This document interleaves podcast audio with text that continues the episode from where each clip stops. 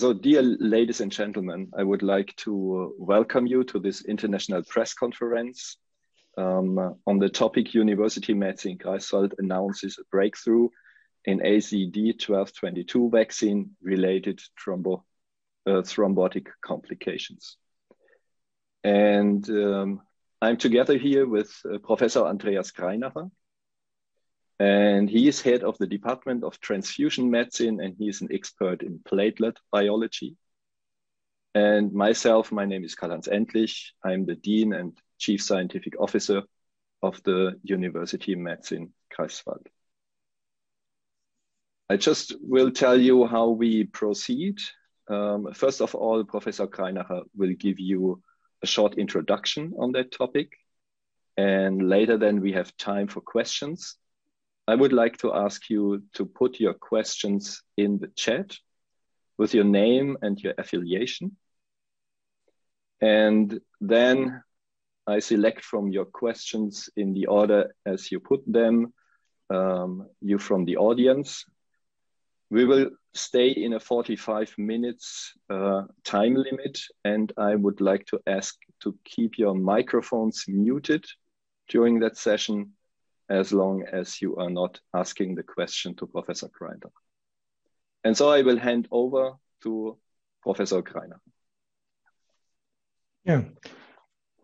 Ladies and gentlemen, uh, we had several requests during the last two days from international media who couldn't attend uh, the German press conference on Friday and uh, decided to give an opportunity to present uh, these data, which are currently primarily um, reported in the German press and partly translated. By unique collaboration of physicians in Austria, in Germany, in Canada, and the Paul-Ehrlich Institute, the German regulatory agency, we are very proud to announce really good news for the public when we got aware about these severe thrombotic complications end of last week, Friday last week, um, we started to gather a, a, consortium to try to unravel the mechanism. With the major support of the Paul-Ehrlich Institute, we received the first patient sample on Tuesday this week in the afternoon. And within the next 72 hours, we were able to identify the mechanism by which the uh, vaccine associated thrombotic complications develop. We have identified a widely available screening assay to test patients under suspicion this screening test is often positive and not only in those patients with the vaccine related thrombotic complications. We therefore had to develop a confirmatory test with, which seems to have high specificity, although I have to confess that the numbers of patients are still relatively low.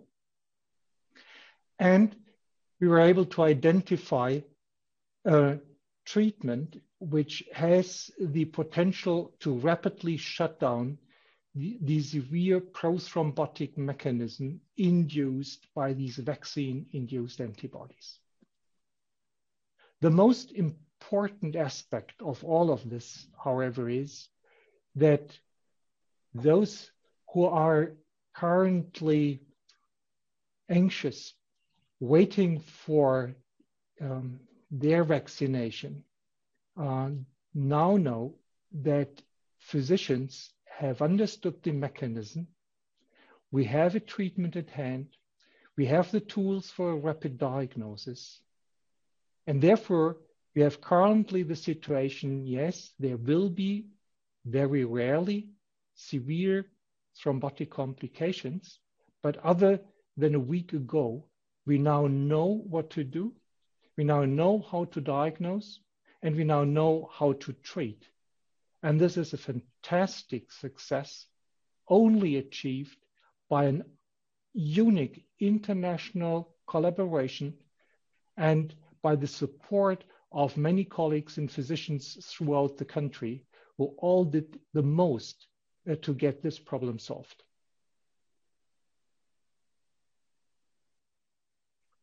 So thank you, Professor Greinacher, for this brief introduction. And um, I would last, like to ask you to, to, to put your questions uh, into the chat. So far, there is nothing there.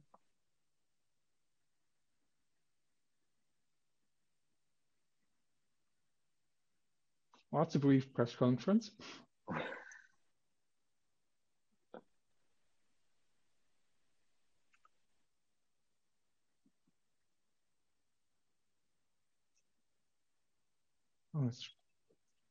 Okay, so there is the first question from uh, Dennis Nösler from uh, Ärztezeitung Springer Nature. And uh, I would like to ask uh, you to, to unmute your microphone and ask your question to Professor Greinacher, please. We don't hear you. Sorry, it's about the microphone. Uh, I'm muted. Do you hear me? Yes. Uh, can you please provide some details uh, about the cofactor you um, may have identified? Uh, unfortunately, not in the moment. The cofactor is still under embargo until the paper is finally accepted. Um, but for the, let's say, general public, it really doesn't matter whether it's cofactor X, Y, or Z. We now know how to use it. We now know how to add it into the test. And this is what matters. And this is what helps us to diagnose patients.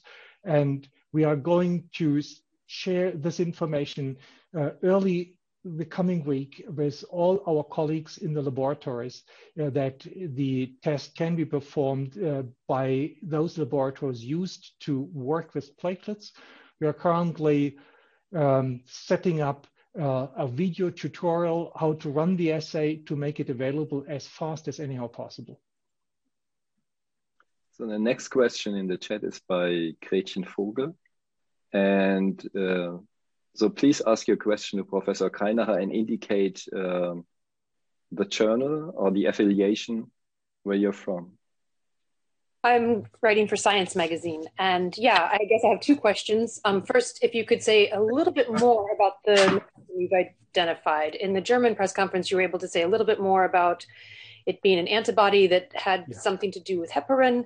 Um, I know you can't, you said you couldn't be super specific, but can you at least give us a little bit of a better understanding about what kind of thing you're looking at and what yeah. kind of tests you've identified? And then a follow up question, if I may Have you been in touch with AstraZeneca at all about your findings and have they responded? If so, what did they say? Yeah. Um, I'm happy to be more specific as long as I don't have to name the exact cofactor. It is an antibody and vaccination is meant to induce antibodies, but in this case, an antibody is induced which has unwanted effects uh, in a few individuals on their platelets. This antibody binds to platelets, and it seems that it binds by two ways. First, it binds with its antigen binding site, and then the second part of the antibody, the FC receptor, is cross, the FC part of the antibody is cross-linking the platelet FC receptor. We know from other studies and a very prothrombotic antibody-mediated disease on which we worked since 30 years, that binding of these antibodies to repetitive antigens on the platelet surface is creating an immune complex. And it's the immune complex which is activating the, plate, the platelets. So one needs both antibodies and a structure which is able to sequentially align and thereby allowing the formation of immune complexes. These patients do not have typical heparin-induced thrombocytopenia, and those being a bit more in the medical science know what this is. Those who don't know this now in the audience, this is a um, severe prothrombotic adverse drug effect, probably one of the most frequent severe adverse drug effects, uh, at least in the blood system. And this uh, heparin-induced thrombocytopenia and the process triggered by vaccination in a few patients have a high degree of similarity. And only this high degree of similarity allowed us to progress such fast. I think it's nearly unprecedented that with such a new complication, it is a, one was able or a group is able to uh, identify the mechanism, identify a screening test, develop a confirmatory test, and come up with a treatment. Uh, usually each of these steps requires years of painful research and we could, uh, we had the major advantage that we had a clear concept what is happening based on analogies in other diseases we are working on since decades. And we performed the confirmatory test that our hypothesis was correct. So it was a directly hypothesis driven um, research. And this was the reason why the breakthrough could be made. I'll try to mute, mute this. Um, so, sorry. Um, the uh, second important information is that this is not heparin-induced thrombocytopenia. It is different. Some of these patients may have antibodies which look, uh, let's say, they mimic a bit heparin-induced thrombocytopenia, or, and I can't tell in the moment because it's just too early, probably they have two antibody with two specificities. One of the, I call it just the new antibody, and in addition, something which looks like the traditional HIT antibodies. Um, but on the basis of now, I think, nine patients investigated, it is too early to draw uh, firm conclusions on this. Uh, what we can say is that the screening test was positive in all severely affected patients with thrombosis. And the screening test is a commer are commercially available tests for heparin-induced thrombocytopenia. But there are many other individuals out there who also test positive by this assay. And uh, that's such, therefore, this assay, the screening test is perfect because it is available in most laboratories but it must not be used to confirm the diagnosis. It can be used to rule out the diagnosis. And please, if you write on this, make this very, very clear. Otherwise, if people now start screening all vaccinated, uh, healthy people and find these antibodies, who are probably simple epiphenomenons, uh, we would create anxiety and uh, probably even more reluctance towards vaccination, which is wrong, which is not the right thing to do in the moment. And therefore, if there is uncertainty, we have a rather specific, and in the moment it looks like an absolute specific assay for this uh, new antibody, and then it can be uh, confirmed whether the vaccine dependent immune response happened. Was this detailed enough? Yeah. Yes, that was helpful. Um, and then my second question, if I may, sorry. Um, sorry. You've been in yeah, touch with AstraZeneca. Uh, we are we are in contact with AstraZeneca. Um, I phoned uh, one of uh, their uh, responsible persons in uh, in drug safety. Uh, he immediately took action, brought me in contact with his um, colleagues who oversee the program. I had and I am discussing and I'm still actively discussing um, up to the very high level of responsible persons in AstraZeneca these, this issue. We are sharing ideas to make everything possible uh, to solve this problem because industry and scientists have to work together to find a solution here. But again, um, please consider that it was Tuesday afternoon that we are that, that we started working on this. Uh, so uh, what we achieved now is what we think is most important for patients and for their management. And uh, the next steps will be the work of the next weeks and probably months, and for the fine details, probably years. But it is important that we can now um, tell patients we know what to do and uh, how to act.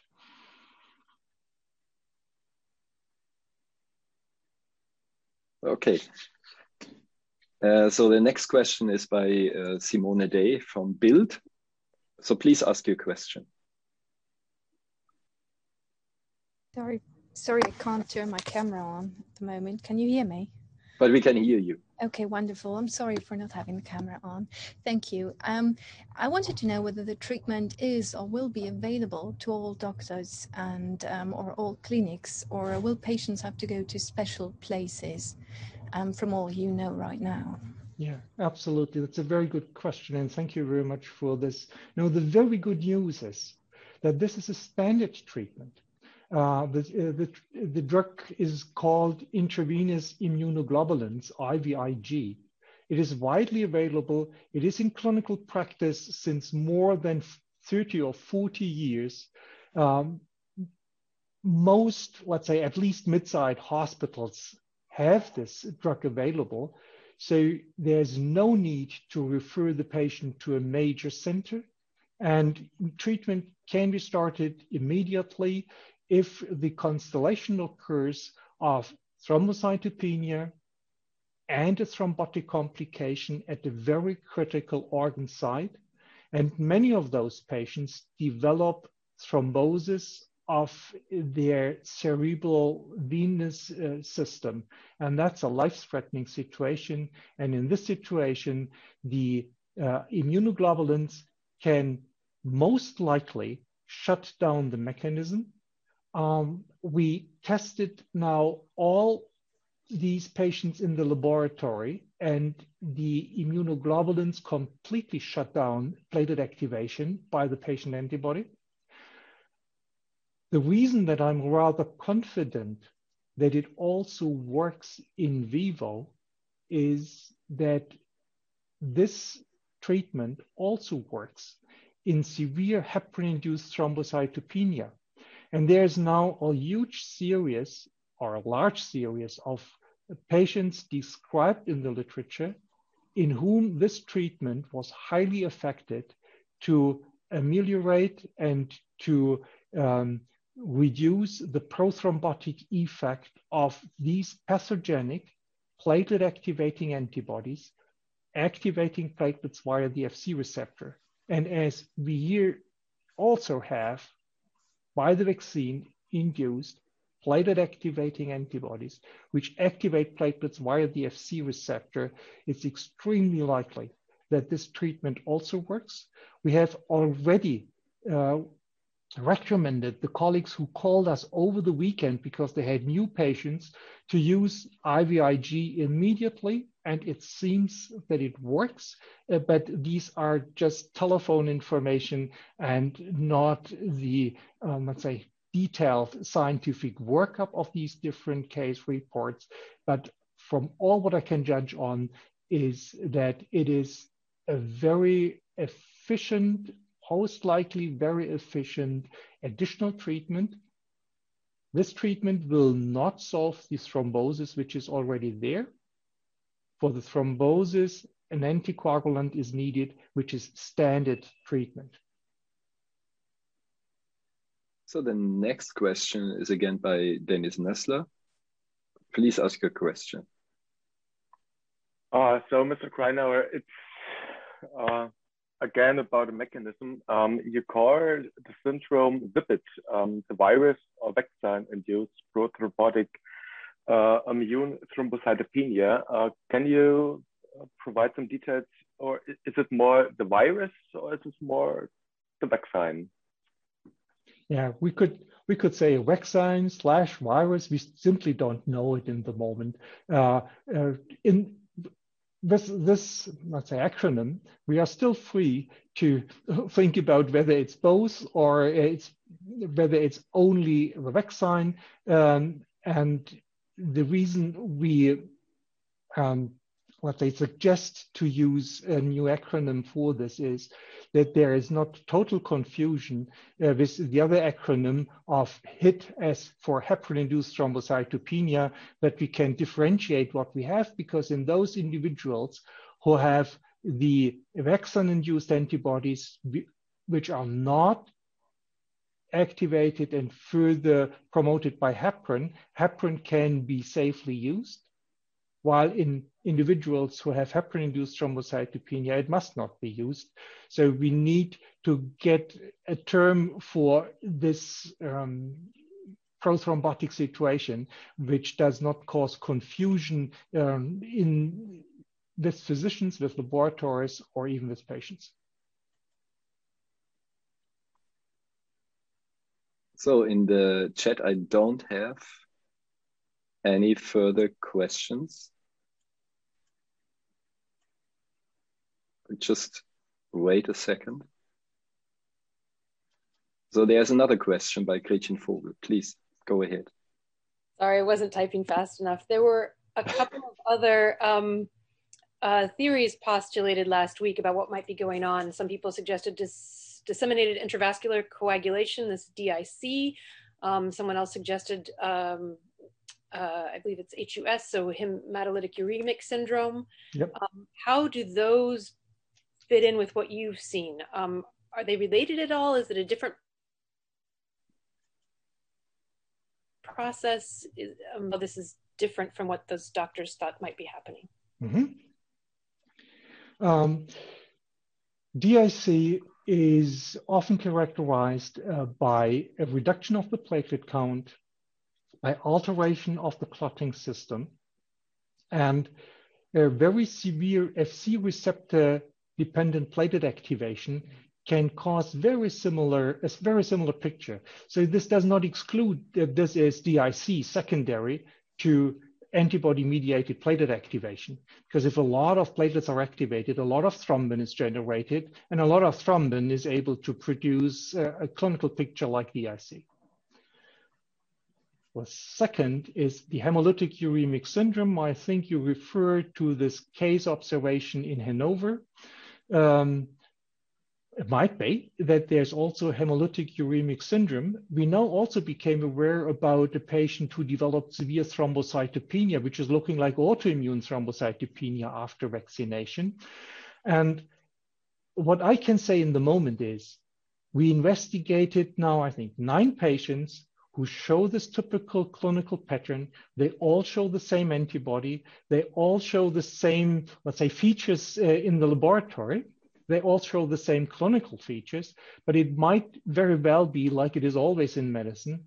Uh, for one phenotype, you have 80 or 90% of one reason, and then there are uh, the exceptions from the rule who might have something different. So definitely this can't be excluded. And before we have a series of, let's say, 100 or 200 patients, uh, we can't be sure. And this is what I may call the art of medicine.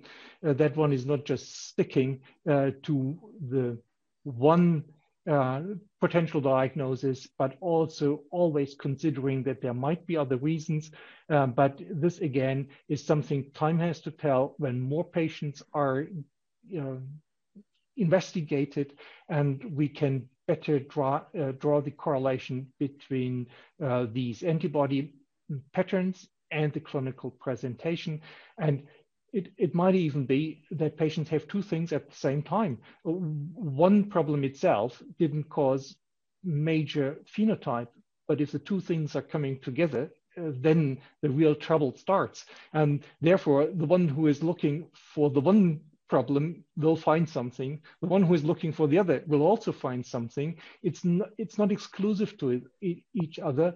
And please be aware within Europe, 20 million individuals have been vaccinated. About 40 have been reported with this severe syndrome. So the potential assumption that they have two things uh, might be not unreasonable given the rarity, because then the likelihood that two rare events are coming together in one individual uh, are increasing. Uh, but again, plausibility of this, uh, that, that's theory, it's assumption, um, and we will work on this very hard for the next days to further figure this out. And one aspect is extremely important uh, and probably important to mention. It was a collaboration between experts, and it's an ongoing collaboration between physicians, at least now during the last days throughout Germany. Everyone is trying to do the best to bring in patient samples to help us following up uh, the uh, the problem and the issues. And the collaboration with the Austrian uh, team, with uh, the Canadian team, uh, was the key to solve this issue in such a short time period. And this is probably an outstanding example how international openness, international collaboration, and science exchange uh, can help to solve a problem rapidly. If I may, uh, just one clarification. There were cases in Austria. You mentioned Canada. Were there also cases in Canada, or were those? No. Um, okay. No, but there was my co-researcher, and uh, in fact, he's here. Uh, his name is Ted Warkentin. You might see him. And he is what I would consider the world expert in heparin-induced thrombocytopenia. And he was completely open and helped us immediately when I approached him with questions uh, to share his knowledge, ideas, and this was one of the key steps to get further. So we have a further question from Menaka Pai. Uh, please ask your question and identify your affiliation. Thank you. Dr. Greinacher, hello from Canada. It's Menaka Pai from McMaster University. Thank you for bringing this work to us. Uh, just a quick, very clinically focused question. Um, when we are advising clinicians who are either presuming that this could be the diagnosis and are waiting for confirmation and need empiric treatment, or after we actually confirm the diagnosis with the testing that you've explained, how do you feel about the safety of using heparin as an anticoagulation, either empirically or definitively, versus a non heparin anticoagulant? Uh, Menaka, great question. Uh, I would like to refer for the um, the details and uh, and the uh, let's say the little aspects of it, which are nevertheless very important, uh, to the guidance paper the German Society on Thrombosis and Hemostasis has released, I think, this morning, we are constantly updating these. Uh, the web page is found under GTH, and then you find it just on the first page. And the algorithm is, when you suspect such a patient, run a PF4 heparin ELISA test. If this test is positive, if this test is negative, it's neither HIT nor it is uh, the uh, new syndrome. If this is, test is positive, it's either HIT or it is the new syndrome. You can't differentiate. And in this situation, be careful with heparin. Try to get a confirmatory test for heparin-induced thrombocytopenia. In Europe, it will be uh, the uh, HIPA test, HIPA test developed by our laboratory. In uh, Canada, it will be the serotonin release assay developed at McMaster site. And when this test is positive with heparin, abstain from heparin and use an alternative anticoagulant.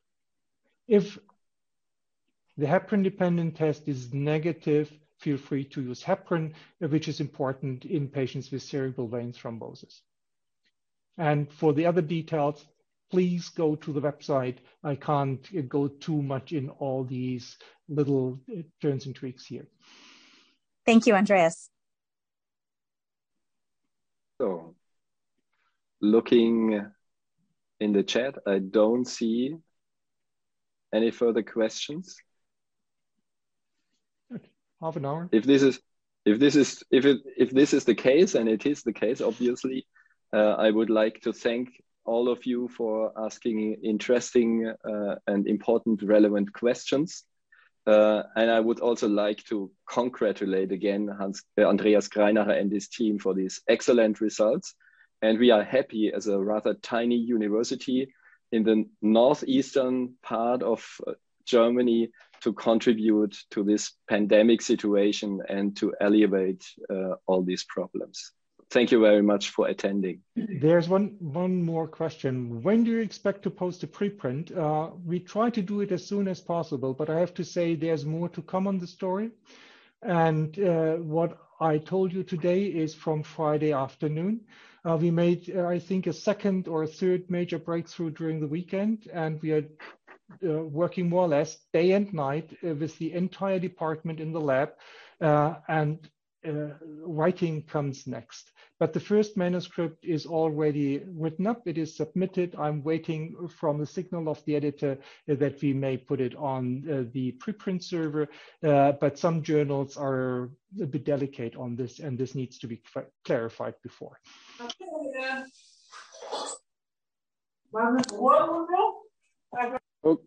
Okay, so thank you all very much, and I would close this press conference. Thank you Thank very you. much. Bye bye.